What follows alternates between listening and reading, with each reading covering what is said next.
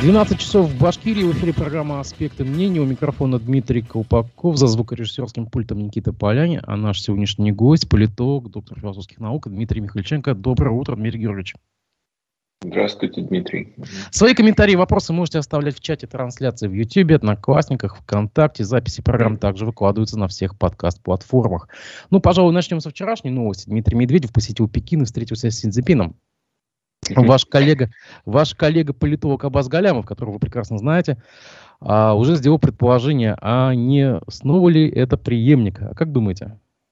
Да нет, нет, я, смотрите, э, Дмитрий, дело в том, что э, нет никакой же информации совершенно, да, то есть можно строить какие-то гипотетические догадки, вот, но очевидно, что это связано со, с, с СВО, вот, и Китаю там тоже, Китай не заинтересован по большому счету том, чтобы военные действия сейчас продолжались. То есть нельзя так однозначно, конечно, говорить, что там Китай не заинтересован, вот, потому что там много факторов, но около тысячи примерно требует учета, там, начиная там, от э, экономических э, эффектов, там, допустим, на э, высокотехнологический сектор Китая там, и да, заканчивая там, геополитическим напряжением отношениями там, с Тайванем и проекцией на отношения с США.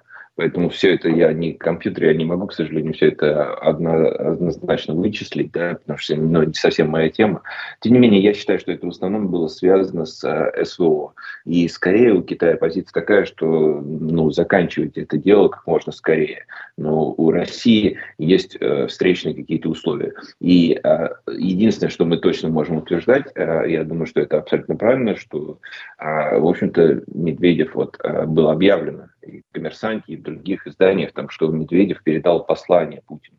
То есть Медведев в данном случае выступал в роли гонца. Вот.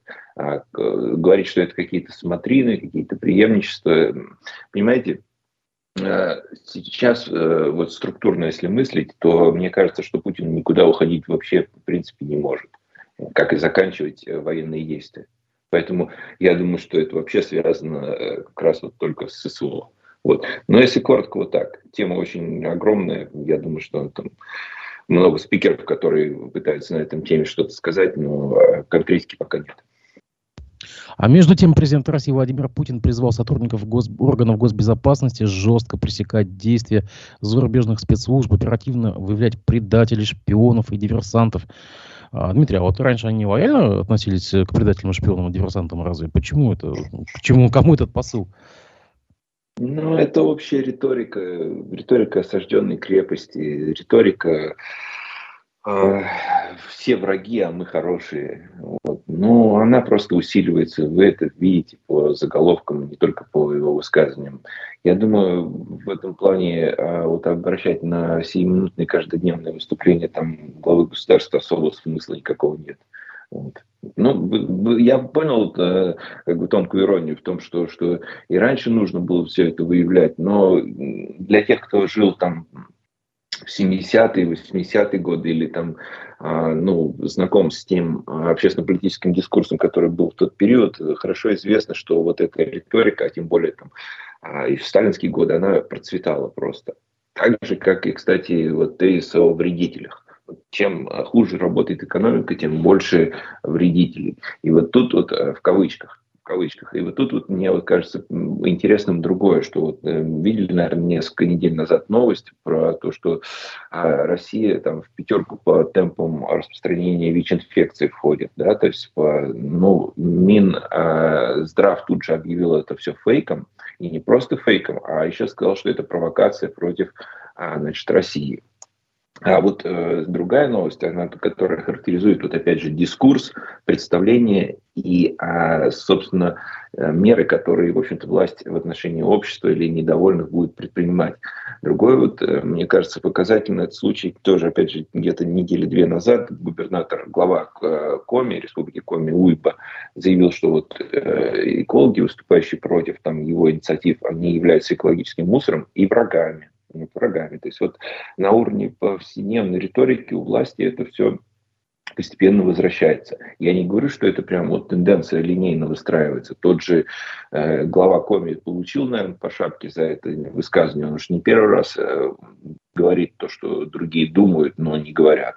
Вот. Но тем не менее, вот это мне кажется показательным. Вот. Но как и риторика, собственно, вот, главы государства, на которую вы обращаете внимание сейчас. Ну, смотрите, того же Уйбу призывали а, принести публичные извинения, на что он просто перед большим залом а, своих сограждан как бы отказался это делать, сказал, мы пошли смотреть финал чемпионата мира по футболу, до свидания, типа, и ушел. А, неужели даже вот так вот наплевать на общественное мнение губернаторам? Ну, не всем, но наиболее, скажем так, недальновидным, да. А в принципе тенденции, ну, у нас общественное мнение, оно вообще-то деградирует очень сильно.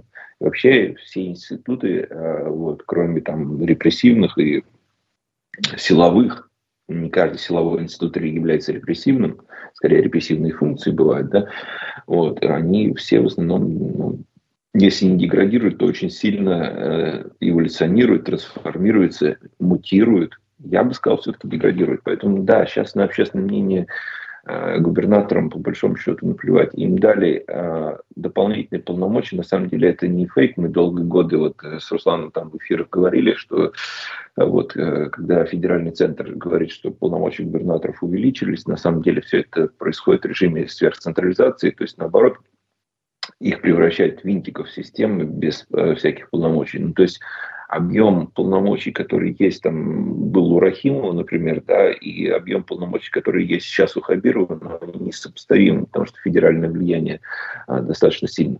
Но тем не менее, при всем при этом нужно сказать, что вот за последние месяцы, вот, начиная с объявления частичной мобилизации, действительно главы регионов а, усилили свои полномочия, усилили свое влияние.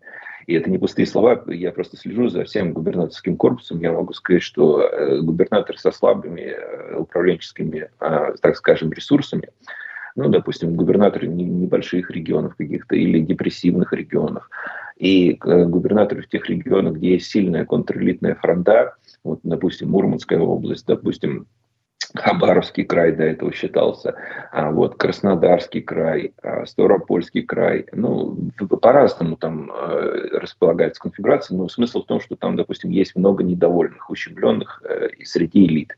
То есть э, где-то земельный вопрос, где-то вопрос там э, распределения арктических денег и так далее. Так вот, во многих из этих регионов, та же Свердловская область, вот характерный очень пример, губернаторы надавили на контрэлиту, и они замолчали по сути. То есть стало меньше публичной критики, а, вот, стало меньше каких-то вот попыток оппонировать им и так далее и тому подобное. Конечно, контрэлитная фронта, она все равно сохраняется, да, то есть вот эти вот действия недовольных. Но в целом а, губернаторам просто им дали полномочия, им говорили, по сути, я так понимаю, им сказали, вот есть силовики, э, работайте, они вам будут помогать. Если кто-то ну, как ведет себя неконвенционально, или неправильно, грубо говоря, вот, то есть инструменты наказания. И это работает и сейчас контрэлитной фронты в регионах стало намного меньше. Между тем, Ради Хабиров, глава региона, а, выступил с посланием перед э, госсобранием Короткая цитата. «Мы живем в переломные годы, время изменения глобального мирового порядка, открытого противостояния с враждебным к нам коллективным Западом», э, сказал Хабиров. И также добавил, что современная Россия при Владимире Путине вернула былое достоинство и авторитет в мире. А вот это вот такая информационная концепция, что типа весь мир против нас, или они реально вот в это убеждены, они так верят, весь аппарат чиновничий? Ну, это пропагандистские формулировки, отточенные, в общем-то, и отточенные на уровне там, федеральных пропагандистов, да, верят ли они в это? Вот это, наверное, правильный вопрос, и я думаю, что Путин в это верит. Вот. А я думаю, что там вот Патрушев, а, Ковальчуки, вот я называю тех, кто влияет на принятие решений в первую очередь, они в это верят. Что касается другого уровня, то я думаю, что там больше скепсиса. Понимаете, а, тут надо смотреть, я смотрю не с точки зрения вот э, каких-то инсайдов или что-то, да, а, никто из э, губернаторов, ну, большинство, по крайней мере, губернаторов, вот они, наверное, не заинтересованы в том, что была вот такая ситуация сейчас. Вот. Зачем им это нужно? Вот. чрезвычайно. То есть они только ковид пережили, сейчас другая, более жесткая, более длинная. Вот. Но она, по сути, пока будет режим, тогда и будет вот это чрезвычайно. Вот. Соответственно, я думаю, что им особо это не нужно. Потом вы же прекрасно знаете, что у многих представителей власти там регионального, федерального уровня очень много родственников за рубежом. И в основном они располагаются, как вы знаете, наверное, не в Северной Корее, не в э, Иране, а в Лондонах, Парижах, там, Вашингтонах и Флоридах, Майами, да. То есть э, тоже это им, наверное, не, не особо нравится все. Вот в июле э, было предложение в Госдуму по-моему, это ЛДПР, о том, что запретить чиновникам, имеющим а, значит, родственников за рубежом, ближайших родственников, работать на госслужбе. Интересно, сколько, вот вопрос, сколько сразу бы тогда, если этот законопроект был принят, сколько бы тогда чиновников пришлось бы увольняться? Достаточно большой массив, правильно? Вот. А по айтишникам они давят. Но, а, ну вот вы знаете, да, нам тоже по законопроекту готовят, что э, для определенных видов профессий удаленка будет запрещена. Но давят каким образом? Силовики за, правительство против. То есть тоже тут есть линии соприкосновения. Ну вот так, наверное. А вот э, смотрите, вы же говорите, что у вас в поле зрения почти весь губернаторский э, корпус. Кто-то вот из губернаторов еще отличается такой жесткой, яростной риторикой в этой повестке, да. ну, кроме, кроме Хабирова? Нет, нет, Хабиров не самый, вы тут напрасно, на мой взгляд. Вы не, ну и, ну и Рамзан Кадыров, естественно. То есть еще нет, такие нет, есть? И да, он, я думаю, что он не ястреб даже Хабиров в этом плане. Он ритуально эти формулировки дает и все. Вот, но это мое мнение. Значит, ну-ка, Шумков, вот, пожалуйста, это, это вообще просто Курганская область. Там, а, вот а, вот ту, тот набор формулировок про коллективный Запад, и что вы процитировали, это говорят практически все. Вот. Дегтярев, пожалуйста. Значит, Островский, это, ну, Дегтярев, Хабаровский край, Островский, это, значит, Смоленская область, а, Дюмин, Тульская область, а, Мор, Тюменская область. Все это вот э, они, это про коллективный Запад и про зло, они много лет уже говорят. Понимаете, там же у них есть общие установки. Э, опять же, вот давайте вот этот тезис про сверхцентрализацию будем распространять и на, на информационную политику. У них есть базовые установки, они их транслируют. Если, если э, переформулировать вопрос и спросить, а если те, которые стараются не э, ужесточать, не транслировать вот эту, как вы сказали, Z-повестку, но таких я практически, наверное, назвать и не могу. Там, но я думал про это. Есть у меня какие-то симпатии хоть к одному губернатору? Ну, так скорее нет, чем да. Вот так я бы ответил. А между тем, вчера э, Госсовет Татарстана внес поправки в Конституцию региона, э, в которых теперь предлагается переименовать должность руководителя республики из президента на главу. То, что произошло в Башкирии уже очень давно. А, все, Кончилась у татарии вольница? Ну, она давно кончилась, это решенный вопрос. Это решенный вопрос сейчас решение. Мы этот вопрос уже обсуждали там года полтора-два назад. Ну и вместе да, с тем, э, вместе с тем э, из Конституции э, убрано слово суверенитет, а после этого Рустам Миниханов сможет еще дважды избраться главой Татарии вот после изменения Конституции Республики. То есть не в проигрыше оказался человек. Ну, татарские элиты не в проигрыше, вы правы, но как бы, это же не только Миниханов может два раза еще избраться, и другие регионы, это, да, они получили другие преференции за это, они поторговались на этой теме. Но тут важно, вот интересно, как бы, когда мы говорим вот, про другое, вот это решенный вопрос, здесь техническая идет доводка, там, скажем, да, вот принятие решения, исполнения. Интересно другое, что вот э, все-таки там говорят, много говорят о косплее СССР, это все устоявшиеся формулировки стереотипного характера, конечно, аналитики, ну, наверное, с ним полностью не могут согласиться, но тем не менее определенная стилистика есть, и мы здесь видим вот какой аспект, например что в Советском Союзе ведь э, даже вот даже и Украинская ССР, и Белорусская ССР, они заседали в НАТО даже как самостоятельные государства в составе СССР. А в Конституции Башкирии было прописано, естественно, с нарушениями при Рахимове, я имею в виду 90-х годах, да, что Башкортостан является суверенным государством в составе Российской Федерации, насколько я помню, может быть, я ошибаюсь, но, по-моему, там была эта формулировка. Так вот, э, сейчас вот это все действительно убирается, и а, вот республики уже ничем не отличаются от областей, краев и так далее. Идет а, позиция на унификацию. при всем том, что мы считаем, там, многие считают, что политика там властей, она такая недальновидная там, и недолгосрочная, и, наверное, я все-таки а, могу в каких-то аспектах с этим согласиться, но а, вот здесь вот они просто делают то, что исправляют те ошибки, которые были допущены, как они считают, при распаде СССР. То есть они лишают вот, субъекта федерации с этнической составляющей, с этнической, религиозной, конфессиональной, лишают каких-то а, отличительных особенностей. И э, ну, федерализм окончательно просто, ну, не то, что его хоронят, они его похоронили уже просто прикапывают и дальше э, землей. А какие дальше могут быть шаги? Ну, допустим, унификация там названий должностей, ну, допустим, региональные министерства исчезнут, а еще что-то, еще что-то. Какие дальше могут быть шаги? А зачем? Зачем? Региональные министерства исчезать они не будут, потому что чиновников много становится, чиновники это опора режима. Знаете, я в своем канале вот проводил вопрос, а вот по кем вы считаете чиновником? Это устоявшееся выражение, там, чиновник, слуга народа, опять же, из советской эпохи, в том числе, да, в том числе. Вот. Почему-то нынешняя номенклатура не собирается косплеить вот эту тему. Лучше бы вот они просто бы вот эту начали культивировать, что чиновник – слуга народа. Нет, этого же нет. То есть нет, чиновник, там большинство ответов, то есть это люди, которые заняты либо собственным обогащением, либо это те, кто винтики системы, так сказать. Так вот, я считаю, что да, как бы вот, функционально, управленческий, там, чиновник – это винтик системы. Соответственно, они ничего не будут это унифицировать, сокращать и так далее. Никто не хочет.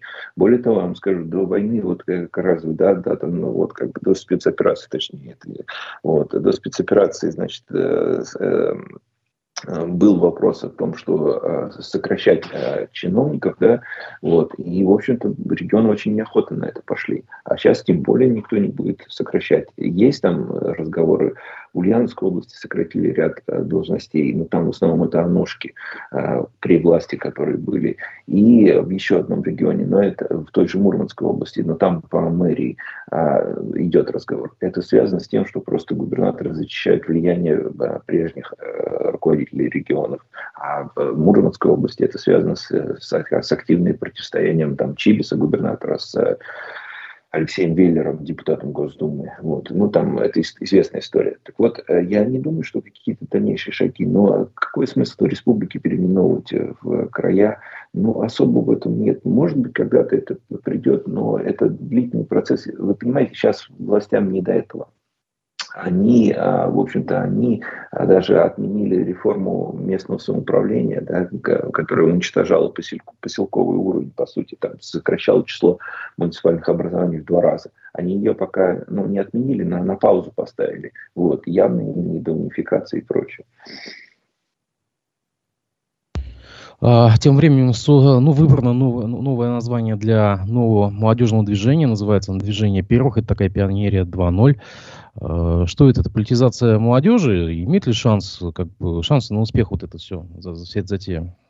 Все, ну, что мы подразумеваем под успехом, да, вот, э, политизацию, идеологизацию – наверное, идеологизация э, даже подрастающего поколения, да, правильно, наверное, там, вот, не, не, еще не молодежь, это, ну, там, денег там много, 23 миллиарда, вот, насколько я знаю, кое-что я там знаю, вот, э, ну, насколько я знаю, это курирует непосредственно внутренняя политика, вот, э, министерство и вспомогательные функции выполняет. Я думаю, что средства они освоят, в этом плане успех будет. Вот, э, я думаю, что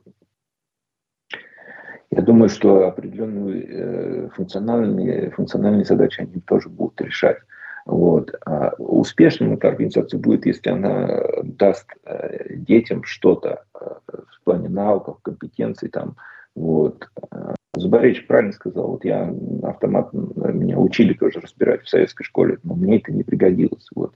Э, все-таки общество более практикоориентировано. Вот. Ну а идеологическая вот эта фоновая обработка, она будет, она будет, и э, наше общество, оно подвержено этому очень сильно. И даже если вот эта Z-повестка, по сути, она сейчас, ну, если э, вот не ушла, то, по крайней мере, деактуализировано во многом, да, вот, найдутся другие подходы, найдутся идеологизация. Чем хуже в экономике дела будут, тем будет сильнее идеологизация. И вот это один из инструментов движения. Да. А не закончится ли все с тем, как закончатся деньги? Ну, вот мне вспоминаются такие, как «Идущие вместе». У нас, помните, были такие нулевые... Помню, помню, да. Вот еще какие-то а, протомолодежные какие-то организации. Там ведь тоже наши. все схоп, схопнулось. Да, наши схопнулось все, как закончился бюджет, собственно говоря. Здесь ли не такая ли история? Или это история в долгую? с учетом всего происходящего? Ну, ну вот э, тут, тут действительно нужно учесть все происходящее. Мы же не знаем, история это долго или скоро схлопнется. Но те же вот там условно, там, понимаете, вот, э, тот же Галямов, да, вот, которого там цитируете, он, как бы, у него четкая позиция, что все это обречено, и чем быстрее, тем лучше, да.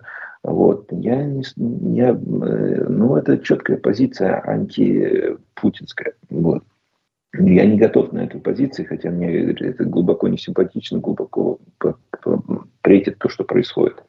Если быть э, реальным аналитиком, а не пропагандистом с, наоборот, как бы с той стороны, да, то можно сказать, что, наверное, нужно рассуждать немножко другими категориями в этом плане. Я часто общаюсь, вот стараюсь общаться с, с теми людьми с историческим образованием, там, да, вот, которые могут видеть перспективу.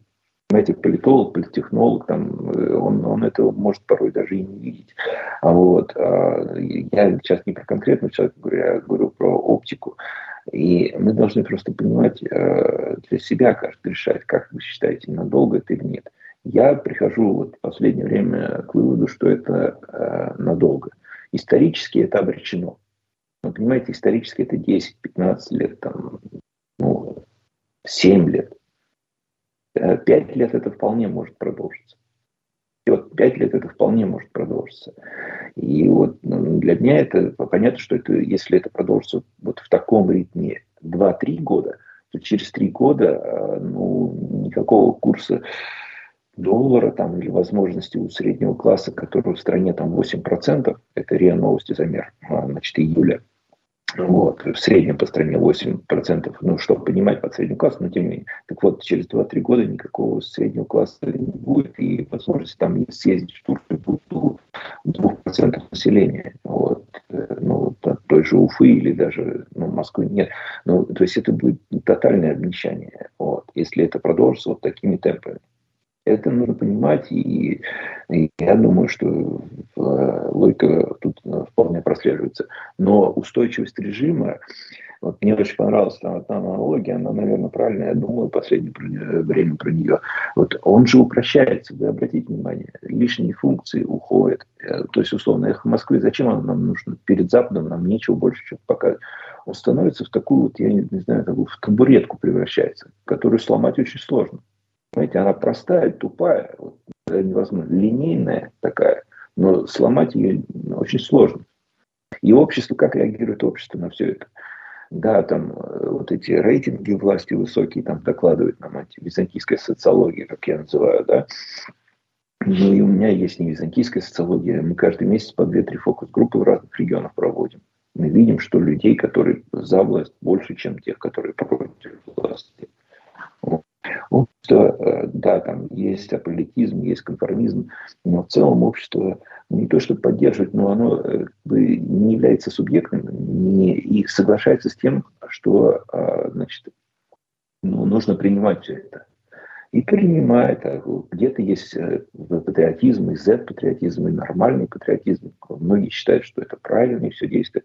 Вот это все вместе, вот такая вот совокупность, даже многослойность, она дает очень такой вот э, властям делать все, что, все, что они захотят. Вот все, что они захотят. Вот. И когда там а, страшилки пугают про то, что вот Иран нет публичной казни, вот, а, я думаю, что вот людей, а, мыслящих людей, интеллигентных, это действительно беспокоит. Отсюда и отток, отсюда и э, население, я имею в виду, отсюда и вот внутреннее диссидентство, уход в себя и нежелание говорить. Понимаете, вот э, тоже те же фокус-группы показывают, что вот э, первые месяцы спецоперации люди старались уходить от ответов ниже. Ну, вот многие молчали на тех же фокус-группах. Ну, вот я бы не хотел отвечать на этот вопрос вот так вот. Сейчас, наоборот, потребность высказаться, но, тем не менее, она все включают, ну, практически все включают механизмы самоцензуры. А ту ситуацию, когда, в общем-то, всю как бы правду или там правду матку резали, говорили там по из-за рубежа, Но эта страна уже проходила в советское время, вот, «Голос Америки» и так далее и тому подобное, там «Радио Свободу», все это слушали и глушили, все это сарафанным радио гуляло и так далее и тому подобное. Ну вот, наверное, так. Вы социологию упомянули. Я вот просто вспоминаю, что после, последний, по-моему, по официальной социологии 76% уровень поддержки СВО. А вот на ваш взгляд, вот на, по, по вашим данным, сколько это в реальности? Или правдивая цифра? Да, правдивая, к сожалению. Вот там есть агент Левадо, они примерно то же самое. Там как бы что имеется в виду? Ну, э, тех людей, которые э, хотели бы завершения СВО, их большинство. Но они поддерживают не в том плане, чтобы это продолжалось как можно дольше, они поддерживают российские вооруженные силы. Вот. То есть тут надо правильно интерпретировать эти ответы. То есть э, если говорите вы за мир или там за продолжение, большинство за мир сейчас. Вот этот перелом, он случился после частичной мобилизации. Сейчас почти из каждого утюга а, и страшилки льются о том, что, возможно, после Нового года, возможно, а, вторая волна а, мобилизации. Как думаете, вот если она совершится, а, это подорвет социологию, даже ту же официальную? Уже сейчас ничего официально, тем более, официально ничего не подорвет, там неправильно, да, они будут рисовать то, что надо, там, да, вот, ну, византийскую я говорю, она неофициальная. Вот, а ну, я тут размышлял тоже для себя. Вот, э, я пришел к выводу, что не будет объявления пока частичной мобилизации заново. До, ну, не будет э, в январе-феврале, я думаю, не будет все-таки. Вот, мое мнение. Но будет тягучее пополнение там и работа с добровольцами, она продолжается. Э, Шойгу там докладывал вот, по завершении как бы, частичной мобилизации, по как бы завершению частичной мобилизации. Как бы здесь ни слово паразит, да? А вот он докладывал и сказал, что добровольцев там 13 тысяч пришло. Ну, это немного, на самом деле, в масштабах того, что они объявили, что они мобилизовали там более 300 тысяч человек. Некоторые считают, что больше, но фактуры же нет, доказывающих это, поэтому вот это, это уже так. Вот я думаю, что частичной мобилизации вот в таком формате уже больше не будет пока. А будут э, такие скрытые, тягучие, а вот, альтернативные и прочие форматы. Тот же вот увеличение срока службы в армии. Вот Шойгу вчера сказал, что нужно нарастить э, воинские контингенты до пол, полутора миллионов человек. Но ведь э, это все логично вписывается с тем, что призывной возраст можно, не призывной возраст, а срок службы в армии можно повысить. Вот, что было, в общем-то, сброс, так скажем, неделю назад. Вот.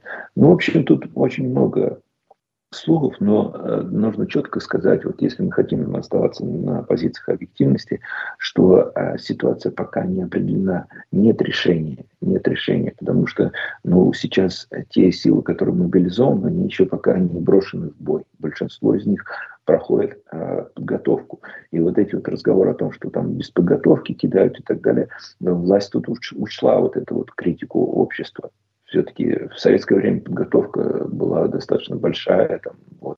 Даже в, в Вторую мировую войну, там, Великую Отечественную, да, вот, готовили вот, много. И власть, в принципе, это учла. И сейчас, вот, ну, тут надо отдать должное, как бы сейчас вот эта вот э, подготовка, она продолжается. И э, вот опять же, я думаю, что визит э, в Пекин и визит Медведева, и э, визит Зеленского Вашингтон, они связаны вот именно с этой фазой, что сейчас потенциально наклевывается новая эскалация. Вот. И э, ну, есть попытки как-то, наверное, это что-то решить или как-то что-то сделать, но, скорее всего, эскалация будет, мое мнение. Потому что, опять же, Зеленский ездил просить вооружения. Вот. Ему что-то уже объявили, что дадут. А у Медведева траектория ну, другая. Там мы уже ее обсуждали с вами. Вот я думаю, что вот так вот. А, а вы думаете, вот то заявление подмосковного военкома а, на пустом месте про двухлетие, возврату к двухлетию а, срочной службы, это был такой проброс специально для того, чтобы общественное мнение пощупать, или что какой-то фальш, фальштарт?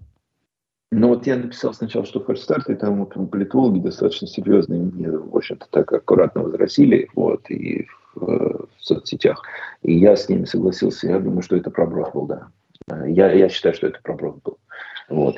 Понимаете, там я бы еще что сказал, что уровень профессионализма там у людей, которые работают там в Москве, под Москвой, он обычно выше, и э, люди там более думающие более думающие. Я, я не, ну, наверное, наверное, это не был э, фальшстарт. Это был, наверное, проброс. А, вот. Хотя, тут может, мне тоже может выразить, это быстро же удалили. Вот. Тем не менее. Но мы же знаем, что как бы в информационной практике такое используют очень, очень часто, когда нужно что-то озвучить, то так вот выбрасывают, причем на региональных телеканалах или в анонимных телеграм-каналах, да, и потом быстро удаляют и смотрят, какая реакция была. Вот кажется мне из этой серии. Или нет? Возможно, возможно, возможно. Почему? Я, я, я не, понимаете, я тоже не истин, не, я не истин последней инстанции, я только думающий человек и, и не более того. Вот, я думаю, что да. Я думаю, что да. Тут же вот опять же, если отстраниться от вот этих всех инсайдов и подняться на уровень процессов, то мы можем же понять, что ну а какие действия? Какие действия? Ну, инерционное усиление армии, там, да, там больше вооружений, больше значит, призывников и так далее. То есть стратегически же ну, мало что можно сделать, наверное, в этой ситуации. Поэтому да, наверное, наверное. Но опять же, я бы так сказал, вот спокойно жить обществу, наверное, уже больше не дадут. Вот. Потому что э, вот это же, опять же, социология, она показывает, что большинство что хотят? Большинство хотят, чтобы их власть особо не трогала. Да, как у нас огромное без всяких как бы, самое высокое в мире экономическое неравенство. То есть э, слой богатых, там 1-2%, он контролирует э, огромное количество ресурсов. А, вот. Люди считают это несправедливым. Вот. А сейчас государство на самом деле активно помогает бедным, расширяет эти социальные программы, но и отчитывается, что уровень бедности по Росстату падает. Реально, я думаю, уровень бедности не падает, но э, программы эти действительно расширяются. Они выполняют им амортизационную такую функцию. Да? Так вот, э, я что хочу сказать. А, соответственно, Люди считают, что все это несправедливо. Кто-то там э, вот, на нефти, на экспорте очень много зарабатывает. До общества доходит далеко не все вот, так скажем. Ну, несправедливо, несправедливо, но э, люди хотят быть оставленными в покое. Дайте нам спокойно заниматься нашими делами, не трогайте нас своими ограничениями, не трогайте нас тем и так далее, этим. Вот эта вот аполитичность, она, в общем-то, доминировала во все годы, вот, начиная до СВО. А, после начала СВО резкая политизация общества произошла, но она не приживается, ну, ну нет возможности для политизации в том виде, в котором власть пытается это сделать. Нету, потому что люди все равно будут уходить в себя. Вот. Свои повседневные заботы, внутреннюю жизнь, там, домохозяйство и прочее. Вот э, я думаю, что это ключевой фактор для общественных настроений сейчас. А вы уже затронули средний класс. Э, согласны ли вы с политологом Екатериной Шульман, признанной иностранным агентом Минюстом, что средний класс замещается сейчас силовиками и чиновничеством? И вот это как раз будет та, та самая лояльная, лояльная прослойка, готовая на все, согласная на все. Ну, я бы не так сказал, там, наверное, просто из, ну, из контекста я это не слышал, но там а, дело в том, что любой режим политический, он выстраивает э, пул там себе лояльных, так скажем, э, граждан или людей, подданных, которые кормятся за счет этого. Вот сейчас я бы сказал так, что в основном, в основном те богатые, которые есть в стране, они все не против власти. Самое высокое недовольство сейчас среди бедных и готовность к протесту. Но у бедных объективно возможности для протеста, для гражданского несогласия, они кратно меньше. Но в силу того, что это обычно менее образованные люди, у них больше сложностей и прочее. Вот. Так вот, э, средний класс как таковой, он э, растворяется и сушается за счет нескольких процессов. Часть уезжают э, за рубеж. Другая часть просто теряет свои доходы. Раньше, три года назад, он мог ездить там, в, условно, там, в Чехию или в, ну, 4 года назад, 3-4 года назад, в Чехию или в Испанию там, на, раз в год. Сейчас он э, не может съездить даже в Турцию.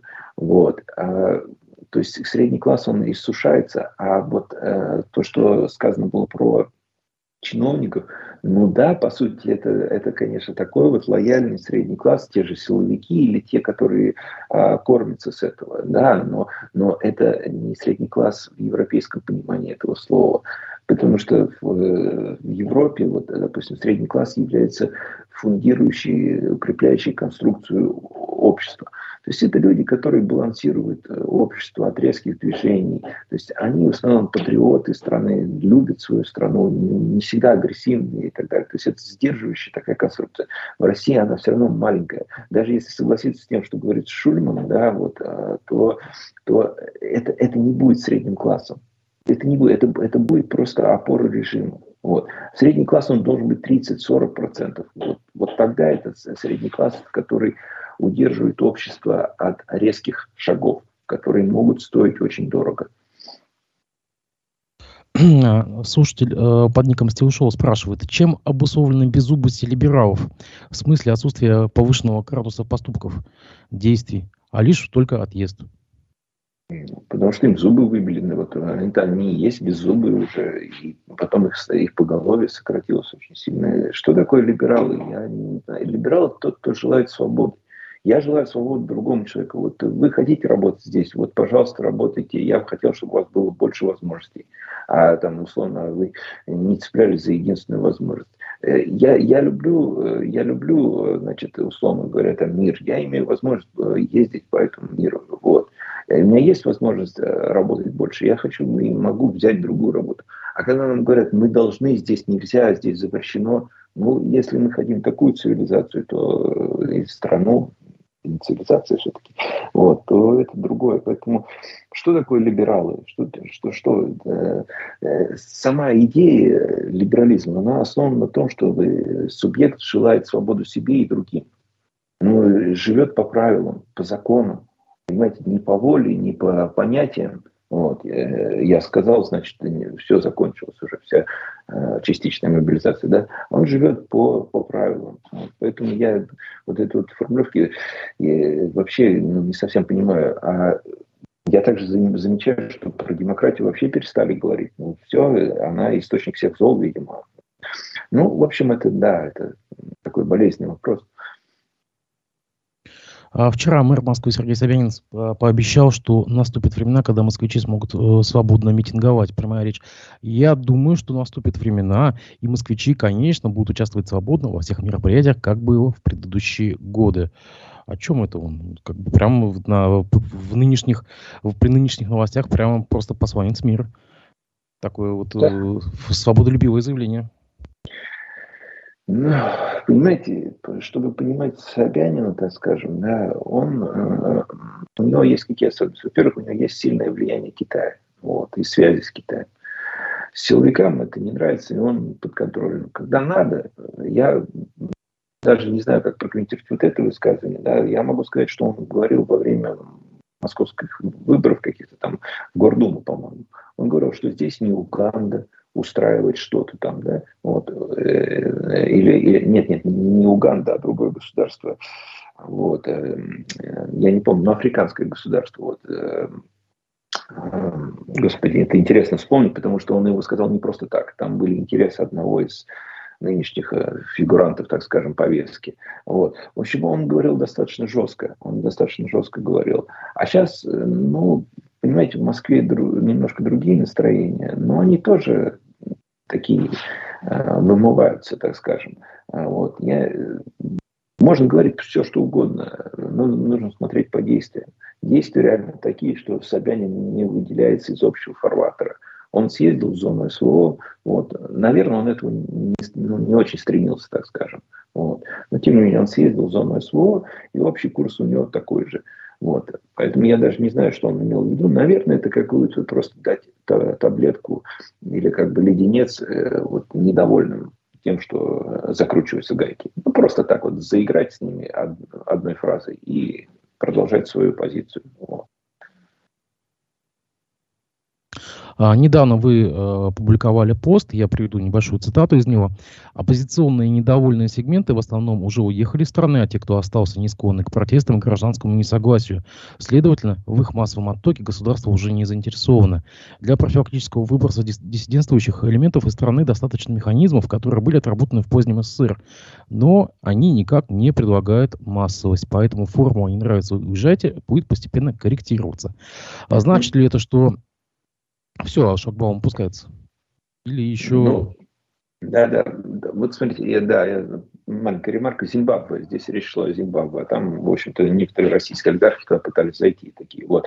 А, а что касается этой формулировки, а, ну, шлагбаум вполне возможно может опуститься. Я а, вот э, допускаю, что при таком а, значит, развитии событий будут ужесточаться препоны. А, то, что мы говорили про удаленщиков, да, вот про запрет на удаленку для отдельных профессий, это можно все сделать в условиях государственно-центрической экономики. Дело в том, что э, можно просто воздействовать и на руководителей предприятий, и директивно, и создавать определенные режимы законодательные. Пока говорить о том, что железный занавес опускается, а, нельзя. Но посмотрите, если а, будет э, такой курс рубля слабеть и сильно, если будут такие э, некоторые ограничивающие препоны, не закрывающие полностью, как вы искали, там занавес, но тем не менее, здесь перекрыли, тут обходите, тут делайте, вот, а это уже сделано, то, соответственно, отток прекратится, вот, э, ну, или уменьшится. Это произойдет, наверное, не сразу, но движение к этому идет. Вопрос лишь в том, что если какие-то будут очень жесткие там, а, сценарии развития государства и общества, то все равно отток будет. Но это уже будут беженцы. Пока же такого нет из России. Вот. Ну вот я думаю так. А вот смотрите, вот действительно вы уже затронули этот законопроект о том, что о запрете на дистанционную как бы работу, это такое наказание уехавшим или как э, такой ма- э, маленькая такая месть или действительно хотят пресечь, э, не знаю, что-то пресечь хотят? Для чего это? Ну, я думаю, что это, главным образом это делается для того, чтобы оставались те, кто э, собирается уехать. Потому что те, кто уехали и обосновались, они от этого возвращаться не захотят, мстить им, ну, может быть, с точки зрения особо побуждать их вернуться, да, там, но в основном это, я думаю, что делается, чтобы не уезжали те, кто собирается уехать. Вот. И, э, так скажем, ну, опробирование новой практики, вот, то есть, которая там, в общем-то, будет дальше, может быть, развиваться, как перерастет в целое направление. Пока вот так. Я думаю, что, э, в общем-то, силовики особенно, да, центры принятия решений, они вот, э, их э, не, не нравится вот эта динамика отъезжающих. Ведь этой статистики нигде нет. Вот. Те же диссиденты там или антироссийские пропагандисты могут говорить о миллионах. Вот. Статистика МВД говорит, что ну, вот за определенный период, там не полную часть года, уехал на, выехал из страны на 1,3 миллиона больше – ну, не все верят этой статистике, да, и в этой статистике же очень трудно разобраться, ну, выехало, а сколько приехало, мы же тоже не можем понять, потому что, может, просто в Турцию человек съездил отдохнуть, вот. То есть вот так вот. Приведу небольшую цитату политолога Аббаса Галямова, который уже сегодня упоминался. И ведь нельзя не сказать, что в стране ничего не происходит. Происходит столько, что в месяц сейчас смещается гораздо больше, чем в иной год. И вот в этот самый момент президент отменяет все большие жанры. Ежегодное послание, прямую линию и традиционную пресс-конференцию. То есть рассказать о какой-то конкретике в рамках повседневных мероприятий он еще может, а вот поговорить о перспективах страны в целом, о долгосрочных целях, о стратегии движения уже не в состоянии. Вы согласны с этим? Ну, я, я Путина вообще не слушаю уже больше 7-8 лет. Может быть, в этом моя ошибка, конечно, потому что он про Украину там говорил, да, но я, я не слушаю. Вот. Ну, вроде как с точки зрения там, нормальной коммуникации, там, можно сказать, что с этим можно согласиться, да, но, но наверное, нет, потому что Путин хозяин всего в этой стране. Вот. Он может э, поговорить о том, что захочет. Не посчитать нужно поговорить. Поговорить потом. Поговорить так, как э, захочет. И так далее и тому подобное. То есть, то есть, то есть что здесь критика на что направлена? На то, что, что, что, что, что Путин не в состоянии говорить, он, он, он может от любого вопроса отболтаться. Вот. Это, как бы, э, это аксиома. Он за 20 лет научился получше всяких там от Галямовых, вот, которые там все печатся, что они спичрайтеры у него работали там сбоку на припеку, э, пятый сбоку. Вот. Вот. Э, ну, про Шихана пусть лучше порассказывает, как он пытался их уничтожить. Вот. Это, же, это же, вы понимаете, вот те же Шиханы, они же подрывали межнациональное согласие. Они подрывали, башкиры обижались очень сильно. Вот. Ну, я думаю, что вот у многих такая позиция, ну, а гори она пропудом. Вот. Пусть чем быстрее там развалится, тем лучше будет заново построить. Но это позиция недальномыслящих людей, а конъюнктурщиков. Потому что э, вот э, власть систематически, вот сейчас правящий режим, вот, систематически разрушает институты, которые создавались. Худо-бедно вот, создавались. Вот. А так, что все снести и потом заново строить, так не бывает. Это, это, это, это ввергание страну в э, полуафрику в, вот многие сейчас про Северную Корею говорят, а вы обратите внимание на Конго, например, там, да, там вся линейка Менделеева представлена, то есть ресурсов очень много, но всех собак и кошек съели. То есть я, к сожалению, не исключаю в течение, в течение 10-15 там, лет э, крайне негативных сценариев. И мне больше не хотелось, чтобы моя родная республика вот, э, погрязла в межнациональных проблемах, погрязла вот в националистах, которые там э, ну, ставят себя выше других. Вот. И это же источник новых проблем. А Галямов их поддерживает вот сейчас, вот, откровенно поддерживает. Я, ну, то есть, поэтому я не знаю, я, я, я не склонен э, анализировать сильно пропагандистский дискурс в России и антипропагандистов, которые есть с той стороны. Это, это не чистая аналитика, это, это, это, это, это суждение с позиций. Вот, суждение с позиции, с, с предвзятостью.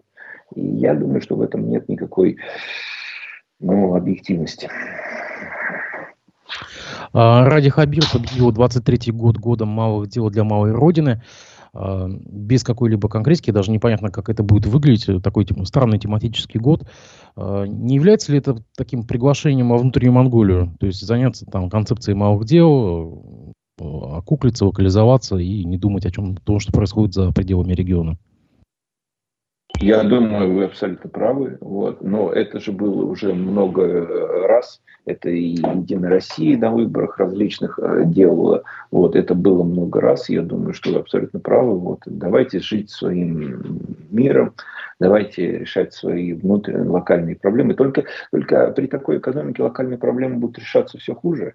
Вот. Но вообще а, да, вот вы правильно говорите, я думаю, что здесь, ну, мне даже нечего добавить. Uh, немножко, давайте все-таки, хоть вы и не слушаете Путина, но, к сожалению, страна вынуждена слушать. Uh, вчера он заявил, мы не будем заниматься милитаризацией страны и милитаризацией экономики, но при этом тут же он сказал, нет никаких ограничений по финансированию вооруженных сил. Страна отдаст армии все, что попросит. То есть ну, явно ну, нас... Вот, вот, вот смотрите, Дмитрий, да, вот смотрите, Дмитрий, я прибью. Вот, вот вам ответ на Галямова. Он, он может все что угодно сказать, понимаете? Вот вы говорите, это как здесь противоречие? Я тоже в Фейсбуке про это, там вот запрещенная соцсеть, да, надо говорить, экстремистская признанная, да, вот, тоже про это написал, вот, что, что вот так вот, да, вот. А, а, а вот тут, тут э, чуть ранее вы цитируете Галямова, который говорит, что он не может говорить. Вот он может, он про все может сказать.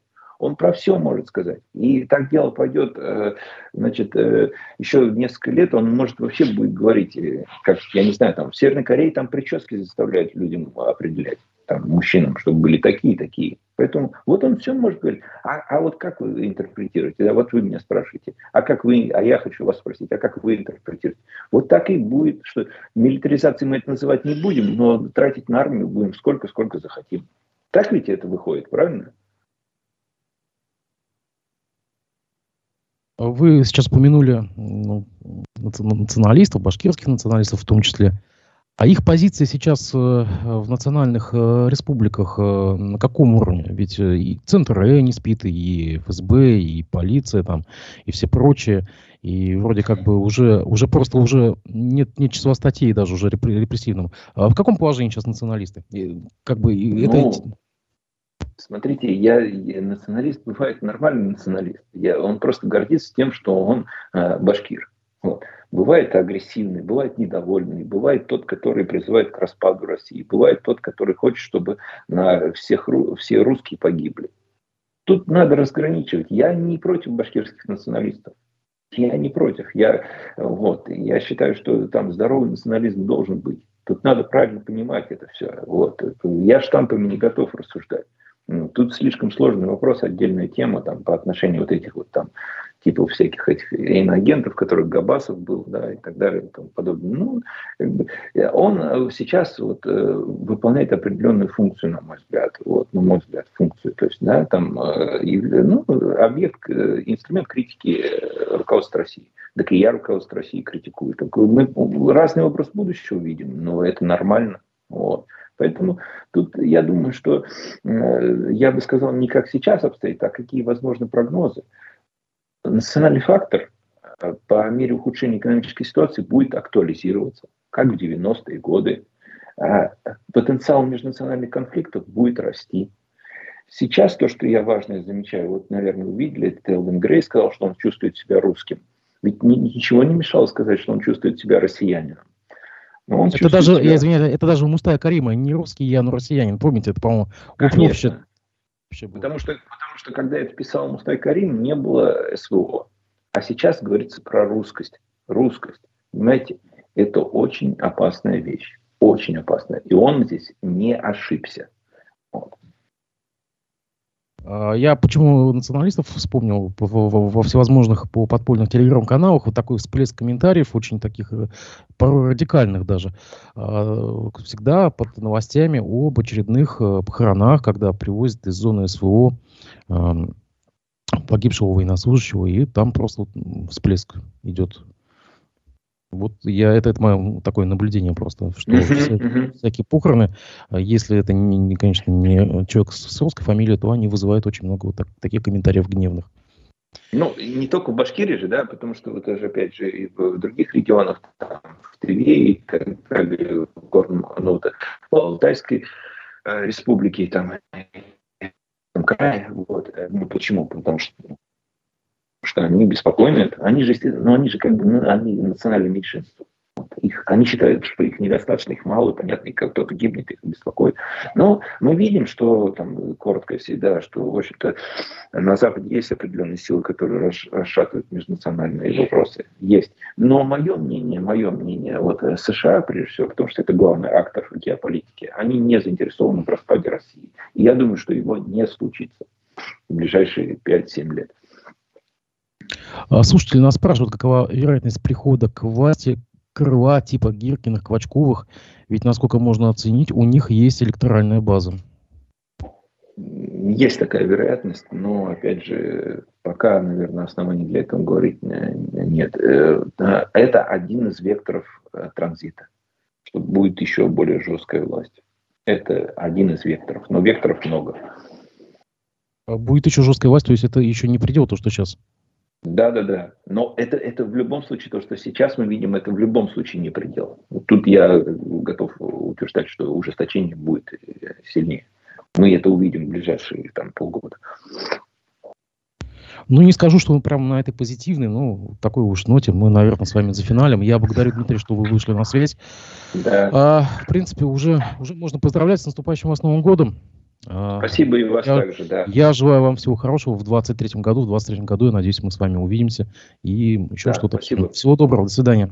Всего доброго, до свидания.